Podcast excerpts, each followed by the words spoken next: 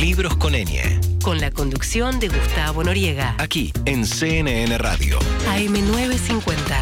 Siempre. Siempre. Del lado de la información.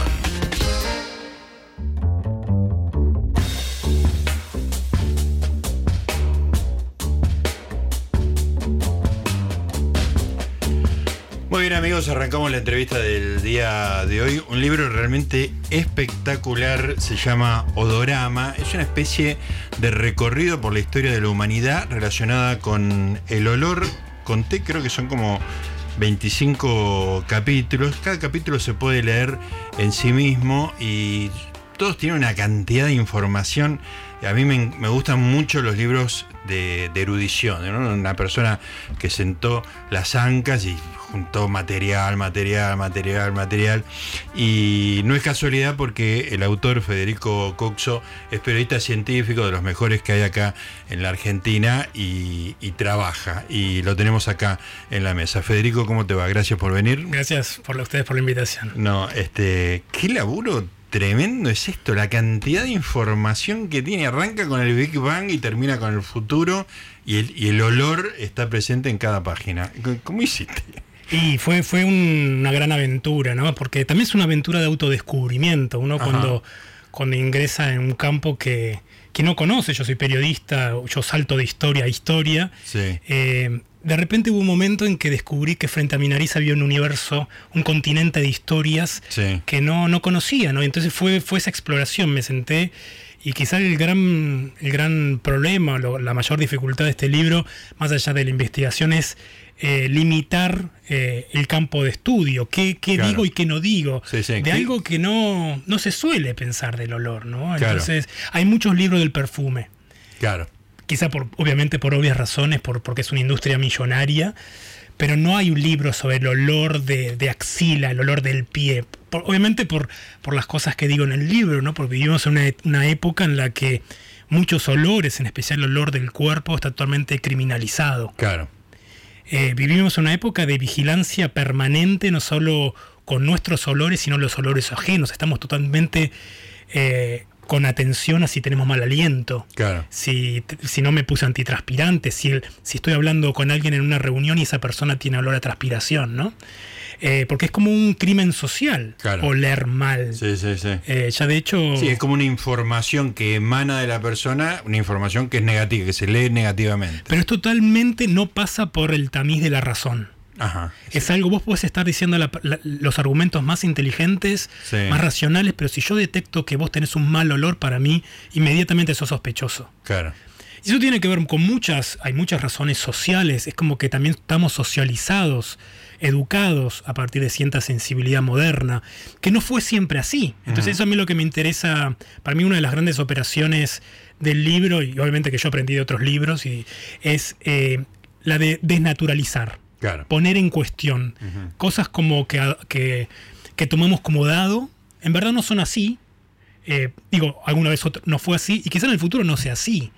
Entonces a mí, por ejemplo, eso me, me lo enseñó mucho para mí uno de los unos grandes maestros que fue que, que es Cristian Ferrer, el sociólogo, Uh, qué grande, Cristian. que sí. yo soy yo estudié comunicación en la Universidad de Buenos Aires y, y- y la materia que él tenía era eso, jugar a la desnaturalización de los grandes Claro, conceptos. lo que vos das por sentado, de repente verlo de un lugar nuevo, ¿no? Claro, por ejemplo, es como los, los colores. ¿Por qué los nenes, eh, el color rosa para los las Claro. nenas? Sí, sí. Y cuando al principio del siglo XX el, el rosa era el color de la realeza. eh, entonces, ¿y por qué en el futuro, quizá dentro de Podrá ser 200 otra años otra cosa? distinta. Entonces, la historia nos sirva para eso, que la, Claro. que la historia no sea esa cosa que... A mí, a mí me fascina la relación física que tenemos con la historia, porque tenemos una relación desaprendida, es como que ya usamos metáforas espaciales para hablar de la historia. Está atrás, el pasado está atrás. Sí. Y, y como que no tenemos un vínculo cuando, como, eh, como hablo en el libro, tenemos una relación y, y totalmente corpórea con el, pas- con el pasado. Una vez entrevisté a, a un historiador, Car- Carlo Ginzburg, que, es muy conocido por el concepto El de microhistoria. ¿no? Exacto, que es un historiador italiano, es el hijo de Natalia Ginsburg, la gran escritora. Ah, no sabía. Sí, es el hijo. Y, y él se focalizó en lo que se llama microhistoria, que es prestarle atención a individuos anónimos que no pasaron la historia. Por ejemplo, que Claro. siempre cuando uno habla de la historia habla de Cleopatra, Sí, San Napoleón, Martín. Próceres. Exacto. Figuras. Y él se fijó en un molinero Claro. que, que hacía queso. Entonces, la cantidad de millones de personas que habrán pasado por la historia sin dejar rastro. Y de alguna manera, esa es la- lo que yo quería hacer. Quería fijarme en lo que yo llamo en el libro el olor, que es un protagonista olvida- olvidado de la historia. Y, y todos sabemos la importancia que tienen los olores, o sea, entramos, cómo nos afectan psicológicamente, ¿no? Eh, sin embargo, la historia es como que tenemos una relación totalmente desodorizada. Y además tenés, te metiste en un problema de, de- fuentes, digamos, porque eh, si vos te trabajás con las imágenes, tenés, a partir de cierto momento de la historia de la humanidad, la fotografía, antes tenés pintura, registro de algún tipo, el olor muy difícil de reconstruir el olor del pasado y, y ahí vos especulás con olores que no conocemos, con- te vas de- de- desde el Big Bang hasta el espacio exterior, este, y es mu- muy difícil, digamos, ¿no? Claro, fíjate, por ejemplo, el olor no se fosiliza. Claro, O sea, no es hay como- No No se conserva. Claro, no es como un, fos, un, un esqueleto de un dinosaurio que se fosilizó y uno puede eh, ¿no? rastrearlo y, Sí, y sí. reconstruir cómo, cómo, cómo lucían los dinosaurios. No, pero a ver, eh, el olor es química. Claro. Son enjambres de moléculas que no vemos, pero que están, estamos rodeados de estas moléculas, ¿no? Y que nos, que, que de repente ingresan a nuestra nariz y nos impacta en el cerebro. Por eso también es, es, eh, también el libro es una historia cultural del olor y no del olfato. Y esto es crucial. Ah, ¿Por qué? Porque no quise eh, que el ser humano fuese el epicentro de la historia, porque el olor, las moléculas eh, que componen los olores preceden al ser humano. Claro, vos eh, al principio, en el primer capítulo, decís una cosa que, que yo, cuando supe que existía y vi que empezaba con Mm. el Big Bang, uno dice, la- el famoso Juan budista, que si se cae un árbol en el Mm. bosque y nadie lo escucha, ese, si, Se ese, cayó. si ese ruido existe, digamos, Mm. ¿no? Si no hay percepción, si, hay- si no hay un contenido mental que en algún momento lo registra. Entonces, este, hay olor si no hay una persona Mm. oliendo, por eso vos decís, me centro en el olor y no en el olfato, que es la percepción de esa molécula. ¿no? Quise, y claro, quise correrme por- porque no quería caer en este lugar común en la historia, incluso en la historia de, de Occidente, de ver al ser humano como, como regla para medir todo, ¿no? O sea, el- el- primero, yo en mi trabajo, eh, vos sabés que el- como trabajo del periodista, el- nuestro, nuestro métier es la palabra, ¿no? Sí. O sea, hay que cuidar la palabra. Yo no uso la palabra hombre, yo uso ser humano, porque ya el concepto de hombre, incluso como se usa en la ilustración, hombre con mayúscula, ya vetusto, ¿no? Sí. Eh, entonces no quise caer en, en- en pensar todo a partir del hombre, porque el hombre, el ser humano, eventualmente va a desaparecer de la Tierra. Claro. Y el olor va a, persi- va Sí, persistir. Por eso Esas mí- moléculas quedan flotando como están flotando en otro lugar ahora sin hombres. Claro, a mí por, ejemplo, por eso me, me fascina, yo, yo cubro mucho temas de, de paleontología, de dinosaurios. Sí.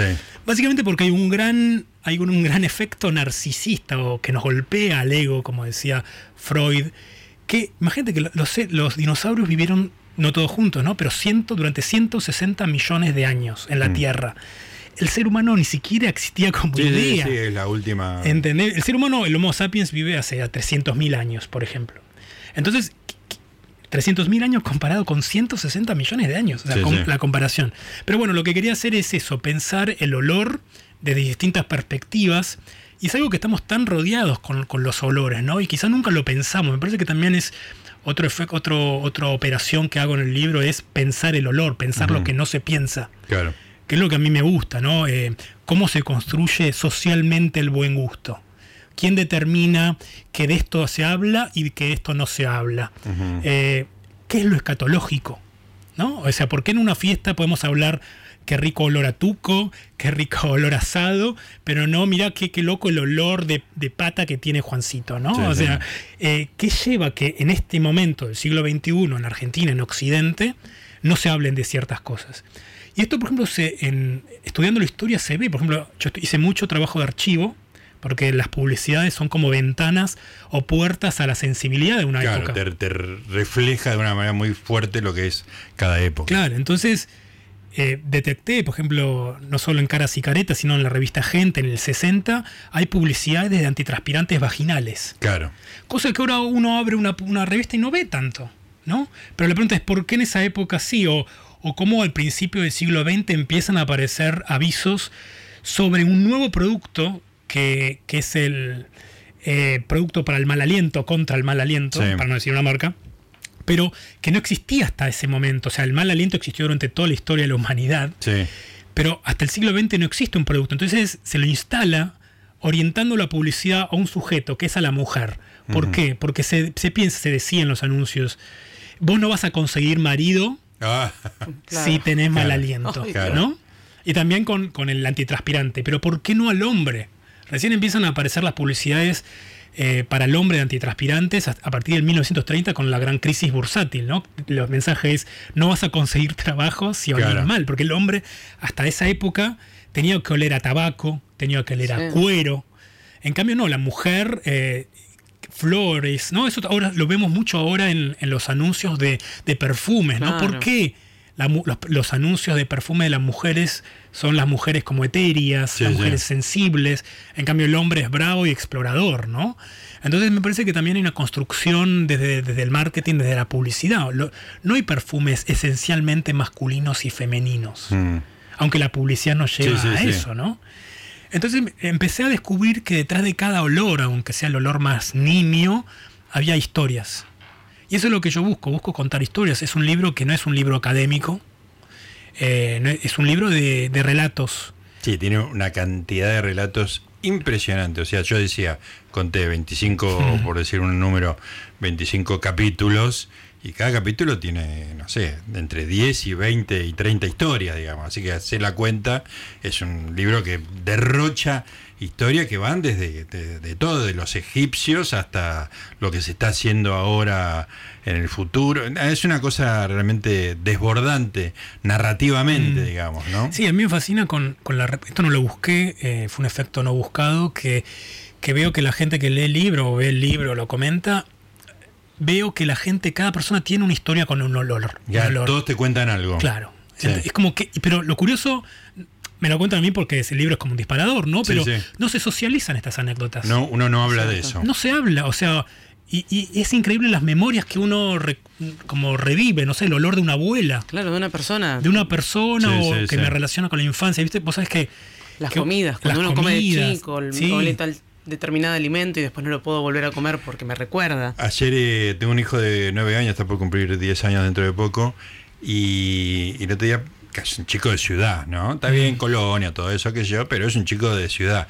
Y el otro día pasamos por un lugar donde estaban cortando el pasto y le digo, este es el olor a... porque era muy fuerte, ¿viste? El olor a Sí. pasto eh, cortado, que es un olor que en la ciudad no, no lo tenés. Y para mí es mi infancia en Capilla del Monte Córdoba. Y yo quise decirle a Elías, esto, este es un olor, incorporar esto porque es buenísimo. ¿Sabes para mí cuál es ese olor? A ver. Yo de chico fui a la colonia de Ferro.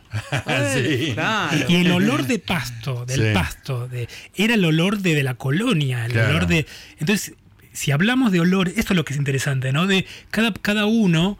Está bueno también que uno haga un ejercicio de introspección de cuáles son los olores que definen mi, mi identidad, mi vida, mi, la argentinidad, eh, bueno, el, ser porteño de cada una de las Sí, ciudades, sí. ¿no? No lo pensamos, pero, pero yo estoy seguro que cada uno, por ejemplo, el olor de la plastilina a mí es Ah, jardín sí. de infantes. Sí, sí, claro. Jardín de Se infantes. lleva directo. Sí, todos funcionan como.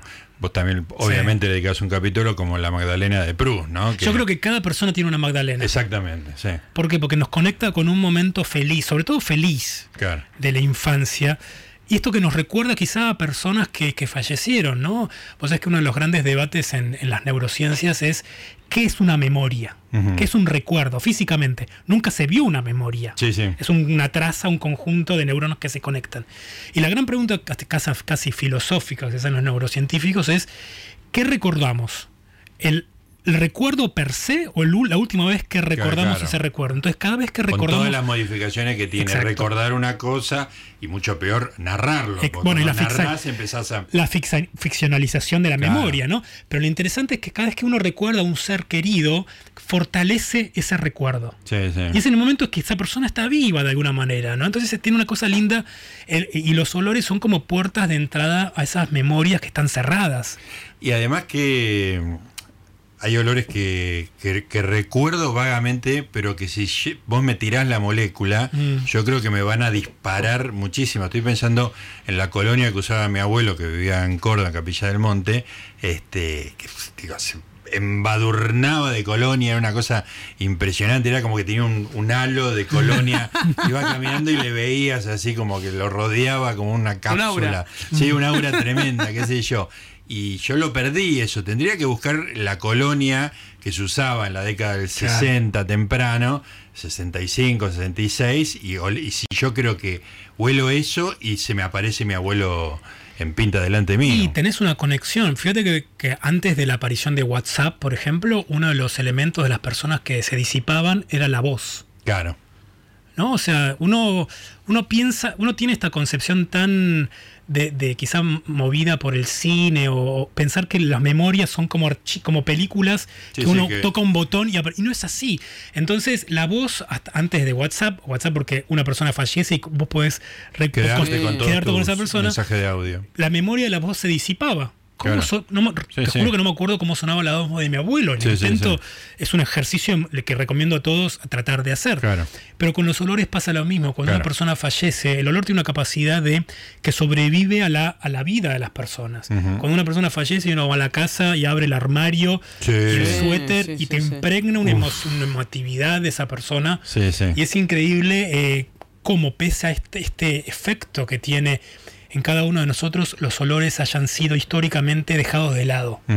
Porque vivimos una etapa tan, una vida, un momento tan visual y táctil, ¿no? Las pantallas. Sí, se deja de lado, Que se deja de lado, en- incluso en, en los relatos históricos. Entonces, imagínate dentro de 200 o 300 o 400 o 4000 años, seamos mucho más allá Sí, sí. los olores de este presente. ¿va? O sea, ade- además de, de las arquite- la, la arquitectura, de las obras de arte, se van a perder. Claro. Entonces, es interesante eh, pensar, y hay todo un movimiento que es concebir a los olores como un patrimonio cultural intangible. Que hay que conservarlo Que hay como que se conservar. conservan las canciones de los Beatles. Digamos. Y sí, porque imagínate el olor a yerba mate. Sí. Quizá dentro de 3.000 años se extinga, no sé, pensémonos en lo que pueda pasar.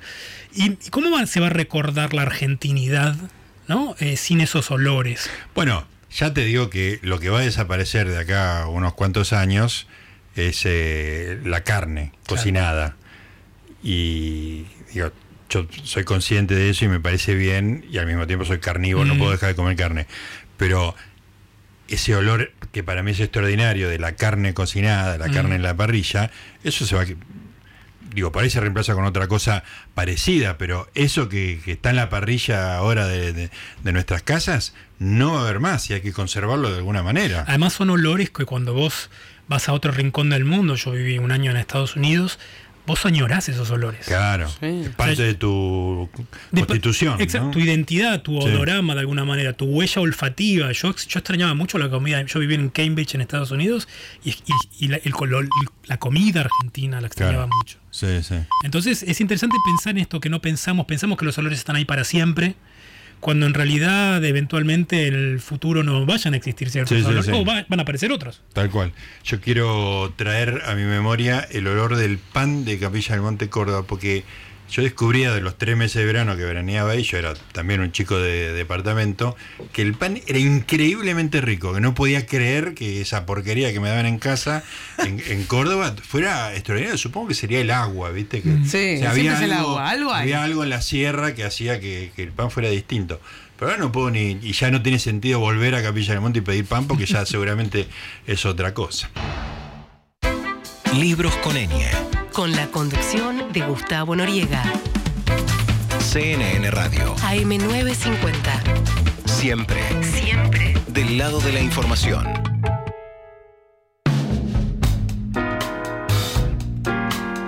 Seguimos con Federico Cuxo, que es periodista científico, publicó, tiene varios libros publicados, pero este en particular es un libro muy impactante, Odorama, Historia Cultural del Olor. Quiero decirle a la gente, porque para, para que vea que no, no es un libro este, que, le, que justamente, como decía Federico, eh, le elude a los tabúes, tiene un capítulo sobre el pedo, que es este capítulo perfecto, una cantidad de información extraordinaria. No solo tiene una cantidad de información extraordinaria, sino que me hizo conocer, porque yo, yo leo, googleo, me fijo en Google Earth, o sea, mis lecturas son con, con el iPad al lado, sino que, a ver si lo tengo acá, o lo...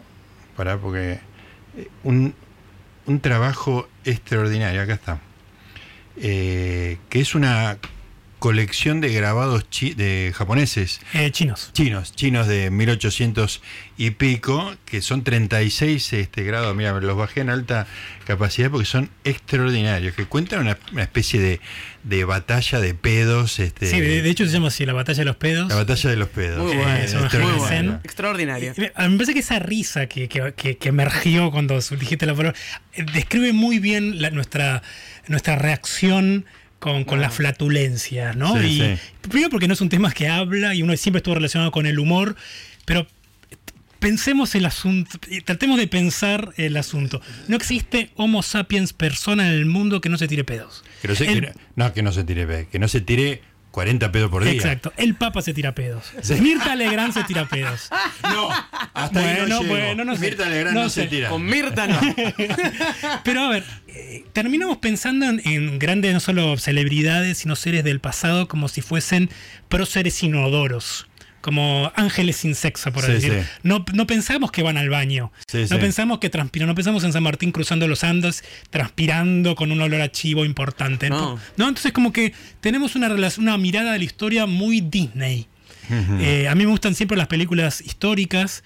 Y ver a, no sé, a Elizabeth Taylor como Cleopatra con esos dientes blancos Sí, sí, es claro. totalmente irreal. Muy- muy ¿no? pulcro todo, Exacto. ¿no? Entonces, pero hay un efecto importante que es para analizar que uno tiene, uno viendo películas históricas como, no sé, El Irlandés, Sí, uno termina pensando que así la fue la realidad, cuando hay muchas distorsiones. Sí, ¿no? sí, claro. Entonces, me parece que es una linda operación mental, un experimento mental, pensar que todos los seres humanos eh, vamos al baño. sí. ¿Por qué? Porque pensar esto lo- los humaniza. Hace sus hazañas que sean mucho más grandes. Claro, claro. O sea, imaginemos a San Martín, un hombre, o todos los habitantes que vivieron en Buenos Aires, no existían las cloacas en Buenos Aires. Sí, sí. Hasta 1870. O sea, ¿cómo iban al baño esta gente? ¿Cómo, cómo olían al tener relaciones sexuales? Entonces, es interesante, al hablar de las flatulencias, por ejemplo, Quevedo, uno de los más que- grandes escritores el españoles, soneto ese es tiene un poema al pedo. Sí, sí. ¿Entendés? Entonces, lo interesante es cómo eh, eh, vivimos en una época donde eh, las ventosidades, flatulencias, como se quiera llamarlos, no se habla. Se oculta en lo innombrable, Como Sí. tabú. el tabú, el pudor. ¿Cómo vas a hablar en una reunión que te tiraste un pedo? ¿no? Claro. Entonces, eh, es gracioso, pero es parte de nuestra corporalidad. Somos seres, somos, es muy simplista lo que voy a decir, pero somos carne oliente, Claro. de alguna manera. No, Entonces, y al mismo tiempo hay toda una maquinaria eh, fisiológica, digamos, que ingresa cosas y eh, los excedentes los, los libera. Mira, ¿no? fíjate desde el punto de vista sociológico. Vivimos en una época en la que es común ir a comer en un grupo, uno sale a un restaurante, Sí. comemos, pero cada uno lo que entra sale en privado. Claro, claro, tal cual. Cuando no fue siempre así, Sí. ¿no? O sea, los grandes negocios en Roma está estudiado, las cloacas eh, o, lo- los baños eran comunales. ¿Qué pasó en la sensibilidad que uno toleraba el olor corpóreo del otro para poder estar charlando, estar defecando, charlando con otro al lado, ¿no? Sí. Entonces a mí me interesan esos procesos, esas metamorfosis en la sensibilidad, qué, produ- qué pasó y quizá también para pensar en el futuro quizá no sea así. Entonces, eh, primero... Ca- Así como cambió de, de- de atrás para adelante, para hoy, hacia el futuro puede volver a cambiar. Pero fíjate que no es tan lejano. O sea, hasta hace un siglo los baños estaban fuera de las casas. Claro. La, la introducción del baño es algo muy moderno. Es muy impresionante el capítulo que vos le dedicás a, a la Londres de 1800, la Londres de Dickens, Mm. digamos, que es una ciudad pestilente. Es una ciudad absolutamente pestilente donde, bueno, empieza a haber el crecimiento, la revolución industrial, la revolución científica, se va- el, el mundo se va convirtiendo en otra cosa, genera una cantidad terrible de, de desechos que van al Támesis. Y que van al Támesis ahí, ahí nomás, digamos, ¿no? Y era el epicentro pestilente del mundo. Claro. conoce. ¿Por qué? Porque cuando uno habla de la revolución industrial, uno habla del moto- de los motores, de las chimeneas, pero no piensa en los olores, cómo ese hollín empieza a sedimentarse y qué hace la gente. O sea, sí, la gente tenía otra sensibilidad, otra tolerancia, pero hay un punto que era insoportable, entonces todo el mundo fumaba. Claro. Eh, incluso en Para, Buen- para te- tener una nube de humo que te Claro. protegía de, los de los Y otros esto, por ejemplo, en Buenos Aires, yo para analizar cómo olía Buenos Aires, eh, remití mucho a, a las crónicas de extranjeros, ¿no? Claro. Porque es la misma operación que pasa, por ejemplo, en nuestras casas. Uno no sabe muy bien cómo huele nuestra casa. Sí, sí. Tiene que venir otro. Tiene que venir Para otro para decirlo. sí, sí. Entonces, como Buenos Aires más o menos la operación fue así, y hay muchos cronistas ingleses, incluso Darwin, que estuvo en Argentina Claro. durante dos años, describe que en Buenos Aires hasta los chicos fumaban, los nenes fumaban, nenes de cinco años fumando. Claro. O sea, ahora si vemos un nene fumando, ¿qué hace? No, es el sí. horror, ¿no? Sí, sí, le sacamos la tenencia al padre. Claro, pero, pero fíjate que en otra época el, fumar, el tabaco estaba tan presente en los ambientes. De hecho, en las publicidades estaba bien visto, era algo saludable Claro. fumar, se mostraba Sí, de sí. esa manera. No sé cómo, cómo es tu caso, pero yo, yo, yo ingresé, por ejemplo, en el diario Página 12 en el 2001. Ah, bueno. eh, Las redacciones bueno, creo que la redacción de Página 2 era famosa. Pues Además no tenía ventaja, era como No. una especie de... Y además digo, el riesgo para la salud. Pero eso hace cuánto fue? En términos históricos, Nada. hace nada. Nada, Entonces, nuestra- nuestras vidas. exacto. Entonces, a mí me interesan estos cambios que parecen que de repente te das cuenta que algo valorar el presente a partir del estudio del pasado. Claro. Y no digo un, un pasado, los romanos, sí, muy lindo los romanos, me encantan los romanos. Pero el pasado, la historia argentina, ¿no? Entonces, la historia de todos los días, por ejemplo, en el hace algunos años, ahora no me acuerdo exactamente cuándo, hubo varias semanas en que Buenos Aires amanecía con un- una humareda, no sé si se acuerdan ustedes. sí. Y, y fue como la el apocalipsis, ¿no? Sí, sí, fue como sí. hace, hace un año más o menos cuando no hubo internet, cuando no había electricidad, cuando pensamos que el mu- sí. y no fue hace poco, entonces, no fue hace mucho. Entonces, es interesante pensar cómo, cómo los eventos, quizá por la vorágine actual de tanta información con la que estamos rodeados, pensar la historia en, en- en esa- esa- ese tipo de relaciones. Y, y Buenos Aires también era conocida como una ciudad muy pestilente. Eh, Buenos Aires es muy gracioso. Uno cuando piensa en Buenos Aires piensa que se llama Buenos Aires por los Buenos Aires. Y no es así. No exactamente. Es por la Virgen de Bonaira, que era la protectora de los navegantes Ajá. que luego se castellanizó y es Buenos Aires. Y muchas veces me preguntan, bueno, ¿cuál es el olor típico de Buenos Aires? Y uno puede decir, no sé, el olor del asado, pero el olor típico de Buenos Aires es como de otras grandes ciudades, que es el olor a caño de escape. Ah, claro. La O sea- ciudad está determinada por los autos. Y porque es lo que domina. Claro. Eh, Uno quiere casi siempre por la memoria ir a olores más lindos, a los cafés, las medialunas, los choripanes. Pero vivimos también, esto lo, en muchos relatos de gente que no vive en Buenos Aires y entran a Buenos Aires y, o con el ruido. También pasa mucho con el Claro. ruido, con la vorágine. Uno Sí, cuando- sobre todo si no venís de otra ciudad, ¿no? Si venís del interior o de ciudades más chicas, te entras en un quilombo insoportable. Pero fíjate que cuando yo hablo de Buenos Aires, las ciudades están cambiando todo el tiempo de olor.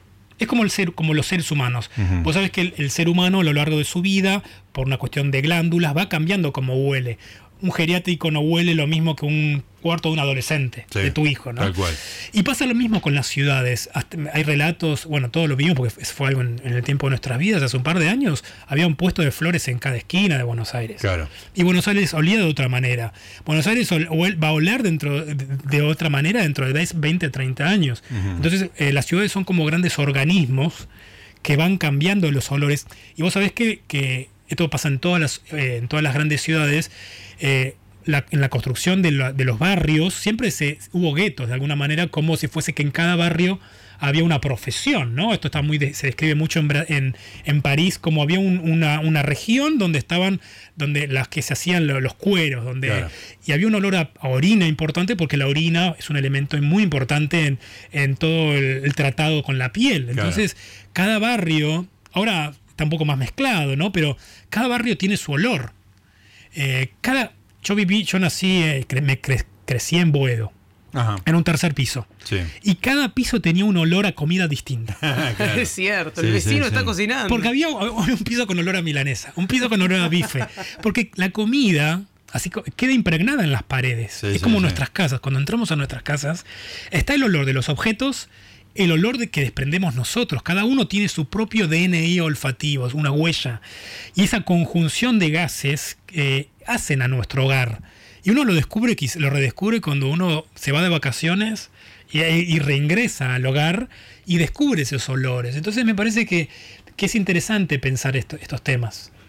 Estamos hablando con Federico Cuxo, es el autor de Odorama, Historia Cultural del Olor.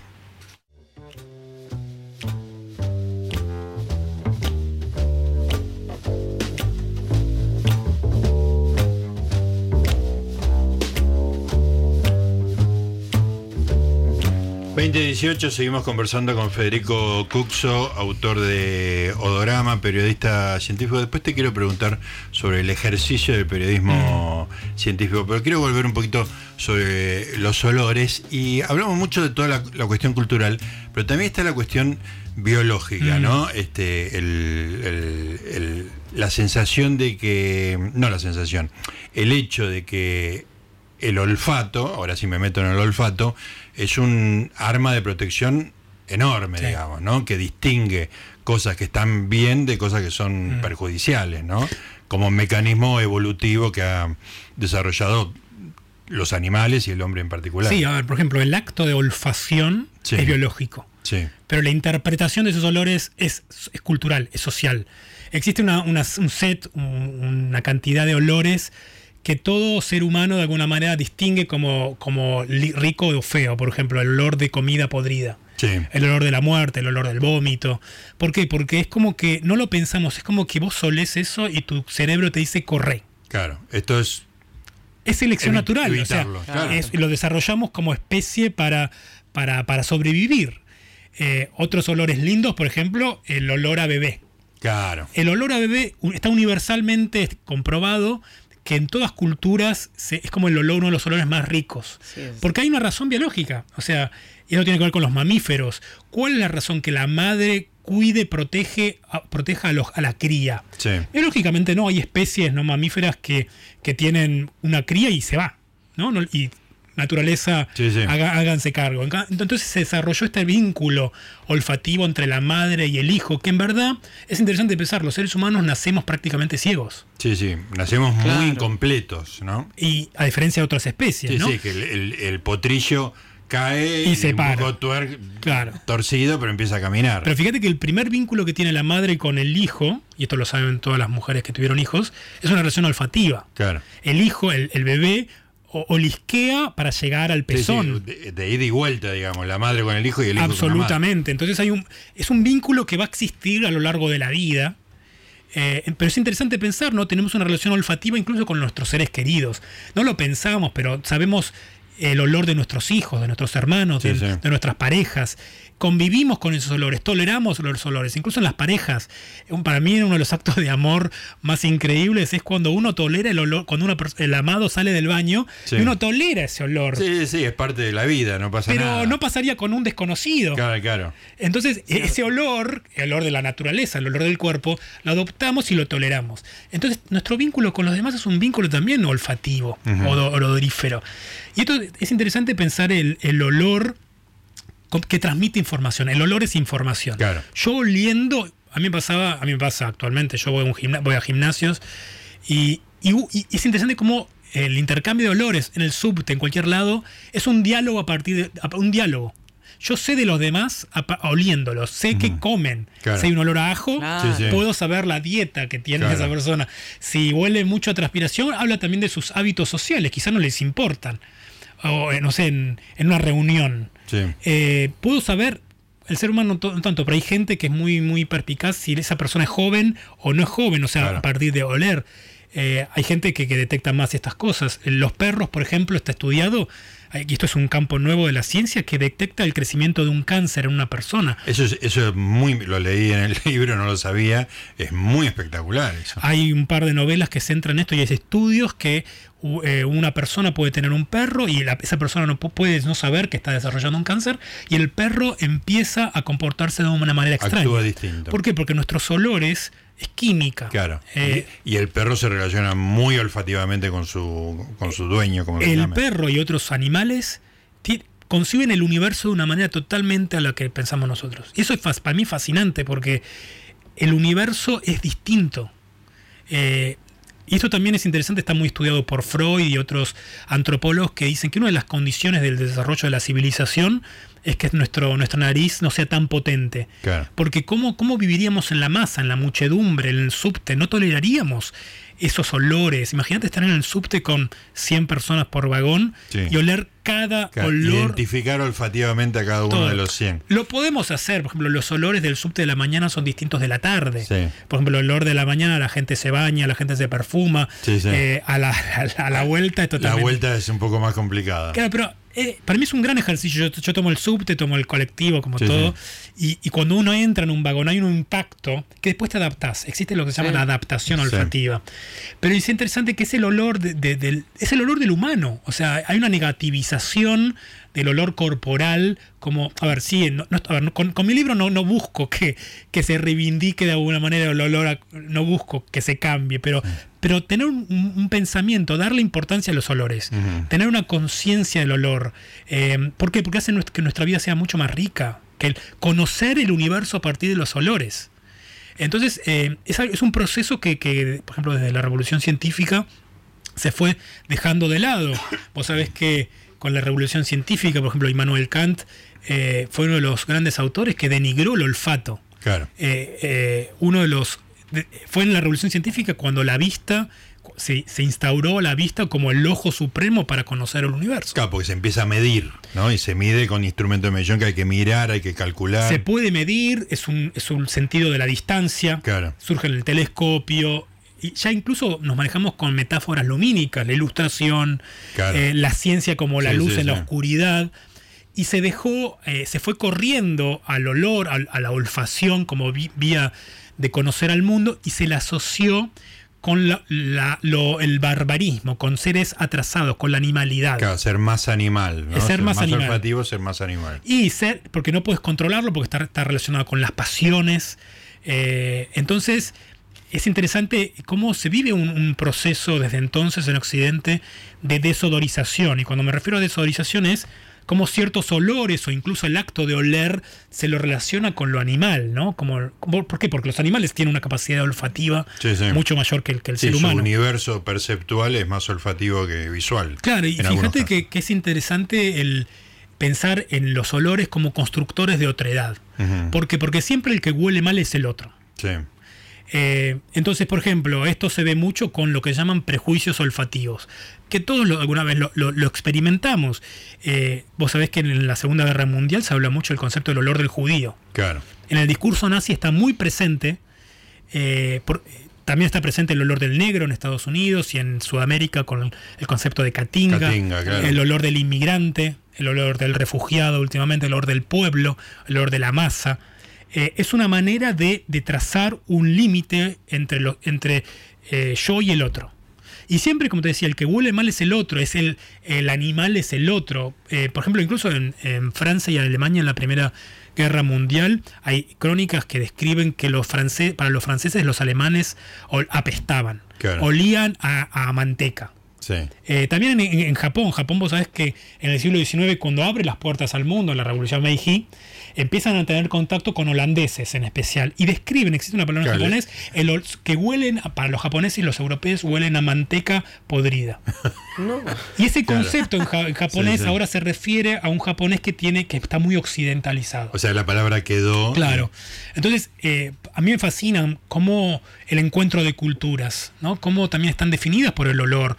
Eh, esto es lo que te decía del olor del judío se utilizó para justificar la segregación, para Claro. justificar el aniquilamiento. En Estados Unidos, la segregación, que, que- que no se puedan sentar en ciertas partes de los colectivos, o que no tomen el agua, o no que no pueden ir al baño. Sí, que no se metan en la misma pileta. Claro, habla de, de eso, ¿no? Y, y en la Argentina, por ejemplo, hay un hecho muy interesante a finales del siglo XIX en Buenos Aires, cuando hay una gran epidemia de fiebre amarilla, y se pensaba que los responsables eran los inmigrantes, porque hasta el siglo XIX, vos sabés que se pensaba que, los, que las enfermedades eran transmitidas por malos olores. O sea, no, todavía no había surgido Pasteur con, con su desarrollo de los microbios y los gérmenes, y se pensaban que los olores, no sé, de los cementerios, de las cloacas, de, de ciertas personas, los miasmas, se transmitían enfermedades. De hecho, la palabra malaria es mal aire. Ah, mira. ¿no? Entonces, eh, siempre el mal olor fue considerado sospechoso. Y hay un momento muy interesante, sobre todo en París, eh, en la época de la Revolución Francesa, que empieza a haber un cambio de sensibilidad. Se, empieza a, se empiezan a airear los ambientes. ¿no? se, se destruyen barrios completos. Y, y surge un nuevo sujeto que es el higienista. Es como un, un funcionario público que, cuya tarea es hacer una especie de cartografía de los olores de la ciudad, viendo dónde están los olores, pudre, lo- la, la pudredumbre. Claro. Eh, entonces, pero lo interesante de este fenómeno es que deriva en lo moral, porque una persona que huele mal es peligrosa per se. Claro. Entonces el inmigrante, esto es- volviendo a Buenos Aires, cuando empezaron a, ver a venir las olas de inmigrantes, los conventillos en la boca, por Claro. ejemplo, eh, había una, eh, también hubo higienistas eh, en la Argentina, se los empezó a concebir como sospechoso.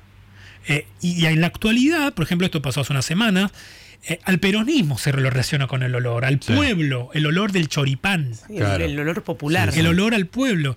Como, y a mí, a mí me fascina esto- este- estos, estos discursos, porque el choripán está en todas las cocinas, eh, de, de- de los restaurantes más Sí, caros, sí. y sin embargo se utiliza cierto el bostero. Bostero, claro. ¿No? ¿Por qué? O sea, es- esa de, la denigración Claro, ahora, claro. quedó, ahora quedó sedimentada y el propio, los fanáticos de Sí, sí, Boca. porque cada uno asume su, su descripción despectiva como un orgullo, digamos. Claro, ¿no? pero es interesante cuando surgieron, empezaron a surgir estos, estas palabras, estas, estas descripciones del otro, el bostero como, como. Y así existen No, que un yo, montón. yo que soy viejo me acuerdo del origen de esto y los cantos de la hinchada de River relacionando a Boca con el riachuelo y que, la, que en la bombonera había olor a mierda, digamos, la- la- el concepto central era que tu rival olía a mierda, esa era la idea básica de ese... Y fíjate que una de las vías para denigrar a otra persona en una discusión es olés mal. Claro. Vos te puedes estar diciendo lo Sí, mal. sí, es, es- lo peor que te Es pueden decir. terriblemente ofensivo. ¿Entendés? Y después, y después con el olor de cada parte del cuerpo de uno, Ah. porque cada parte, nosotros somos como sinfonías de olor, tenemos olores distintos de nuestro cuerpo. Pero bueno, es lo que te decía, empecé a descubrir eh, que detrás de cada olor había historias, prejuicios, y está bueno descubrirlos. ¿no? Me gustaría sacarte unos minutos de- del libro para preguntarte por tu formación, Sí. ¿no? Porque sos periodista científico, ya eso es una cosa poco común, tenés una formación muy, muy amplia, eso se nota en el libro, que ahí, Mm. digamos, este, te interesa todo. Mm. Este, ¿cómo, ¿Cómo te formaste, digamos? ¿Cómo arrancaste como periodista y cómo fuiste derivando a una zona tan, tan poco popular, por Tiene una relación con, con el libro. Mi papá es otorrinolaringólogo, mi Ah, mamá es obstetra. Ajá. Entonces mi primer contacto con, con la literatura, que casi siempre es a partir de la biblioteca familiar, Sí. fue a partir de eso, ¿no? De narices y úteros. y, y a mí, y quizás yo soy el- la oveja negra en mi familia, porque no quería ser médico. ¿Por qué? Porque mi papá, traba- habiendo trabajado durante muchos años en el hospital de clínicas, yo veía el sufrimiento, en el sentido sufrimiento de, de, de padecer eh, las circunstancias argentinas, Sí, sí, ¿no? claro. Eh, a eso me Sí, refiero. un hospital público. Claro, y el esfuerzo de las guardias, Sí. ¿no? Es totalmente que yo lo aplaudo. Pero a mí me fascinaba volver al colegio y decir, mirá lo- la operación que hizo mi mamá o Ajá. hizo mi papá. Ese, ese, esa voluntad del contar, Sí. a mí me fascinó. Ah, eras un narrador de sí, chico. yo veía, sobre todo veía que mucha gente no tenía idea de estos uni- microuniversos. Sí, sí. Eh, hay microuniversos en todos, en todos lados, ¿no? Pero eh, la medicina. Entonces me pasó mucho que, que yo estudié en la Universidad de Buenos Aires, comunicación social, y, y había una- una- un seminario de periodismo científico que estaba dado por Leonardo Moledo, que fue un, un periodista científico muy importante, y a partir de ahí ingresé a Página 12 como pasante, terminé editando un suplemento que se llamó Futuro Claro. eh, en Página 12, luego pasé a un diario que se llamó Crítica, eh, que, que terminó, ahí fui editor de ciencia, luego pasé a otros medios como Eñe, Clarín y La Nación, y en el año 2016 gané una beca y me fui a Harvard durante un año Espectacular. para investigar ahí en Harvard y en MIT, ahí surgió el proyecto, este Sí. proyecto. ¿Y qué era específicamente la beca? Es una beca que se llama Night Science Journalism, que es una beca que se da desde 1983 a periodistas científicos que te dan un dinero para investigar de lo que quieras y tomar clases y dar seminarios en Harvard y en MIT. Es como que te dicen, bueno, toma este año, eh, no, no tenés que correr detrás del dinero en el sentido Sí. de, de que Sí, te olvidas de te ese problema. Y yo representaba a Latinoamérica, es un, somos, eran, eran 10 periodistas, yo representaba a Latinoamérica. Y, y- y esta voluntad de contar lo que no se cuenta es lo que a mí me fascina. Y me parece que el- en la Argentina eh, el mundo de la ciencia eh, muy golpeado, ¿no? eternamente golpeado, también se, se- los golpes derivan del desconocimiento social de lo que se hace en la Argentina de lo que es un científico y una científica. Entonces, eh, el efecto de, de ir a lavar los platos o de los recortes financieros tiene que ver porque el político no tiene la idea cuando abre un diario, porque cada vez hay menos secciones de ciencia en los medios. Sí, claro. Entonces, esto es una hipótesis muy sui generis, ¿no? Pero, ¿de qué se recorta? Se recorta lo que no se ve. No, yo no voy a recortar el fútbol, porque Sí, sí. el fútbol sabemos la que, que es una columna vertebral de la Argentina. Entonces me parece que, que- que se hace tantas cosas en la Argentina eh, y es interesante contarlo. Entonces, eh, como todo periodismo, el trabajo es contar. Yo no busco explicar, ¿no? O sea, en el sentido, no es una mirada pedagógica Sí, sí. de anteojito, vení, sentate, ignorante, yo te voy a explicar, voy a enseñar. Mi trabajo es contar, contar historias. Y historias que quizá para un periodista deportivo el protagonista es un jugador de fútbol o el espectáculo un actor y en el mundo de la ciencia un científico y científica. Y a mí me gusta mucho romper con lo que se, lo se- lo se llama el estereotipo del científico, como este estereotipo einsteiniano de un ser viejo, hombre, blanco, heterosexual y asexuado. ¿no? Entonces uno lo que encuentra cuando re- yo recorro laboratorios, desde hace 20 años trabajo de esto, descubre una diversidad eh, hombres altos, flacos, gordos, mujeres. Y también hombres buenos y hombres malos, porque Claro. me parece que también que hay, hay que... Hay una idealización, ¿no? Absolutamente, hay que romper sí. con esa idea de que el científico primero es un iluminado, Sí. esa construcción mediática de mente brillante, ¿no? que quizás el ejemplo más, más notorio es Stephen Hawking, que Claro. murió hace un par de años, Dice que es puramente. puramente un cuerpo, tiene roto. claro. Porque eso hace muy mal a la, a la vocación, a, la- a- a dar vocaciones. Un chico de quinto año, una chica, que dice, ¿cómo voy a hacer esto si yo no soy un ilumi- iluminado? Claro, ¿no? claro. El, científico es un trabajador Sí, sí, sí. que se despierta todos los días y va a trabajar y va a jugar al fútbol, va al cine. Sí, sí. Entonces me gusta... Y no necesita ser un genio No. para trabajar en ciencia. No, entonces me parece que, que es muy importante contar por qué es importante eh, la ciencia en un país. Y que la ciencia es cultura. O sea, sí, yo, me, yo soy periodista científico, pero para mí soy un periodista cultural. Claro. Porque la, todos estamos atravesados por la ciencia, desde mi lente de contacto a las vacunas. Sí, sí, en a- esta a- época más que nunca. pero es interesante cómo también convivimos con un movimiento anticientífico. Entonces también los ataques a la ciencia están, están basados en una ignorancia de por qué un país tiene que tener ciencia y por qué tiene que tener inversión. Entonces a mí me fascina cómo detectar también eh, transformaciones o que o leer una novela, no sé, Ian McEwan, y ver que, que como Solar, ¿no? que trata de un científico, y cómo también los escritores pueden ser influenciados por la ciencia y que todos tenemos un, un vínculo con la ciencia de alguna manera. Esa cosa de esa alergia a la matemática, me parece que es interesante pensar, bueno, qué relación yo tengo con la ciencia, ¿no? Y, y mi trabajo es, es contar esas historias, que me parece que hacen falta. Federico, muchas gracias. No, gracias a Pasó ustedes. volando y realmente es un libro extraordinario, así lo digo sin ningún, este, ningún disimulo. Una millón de historias, todas fascinantes, se llama Odorama, Historia Cultural del Olor.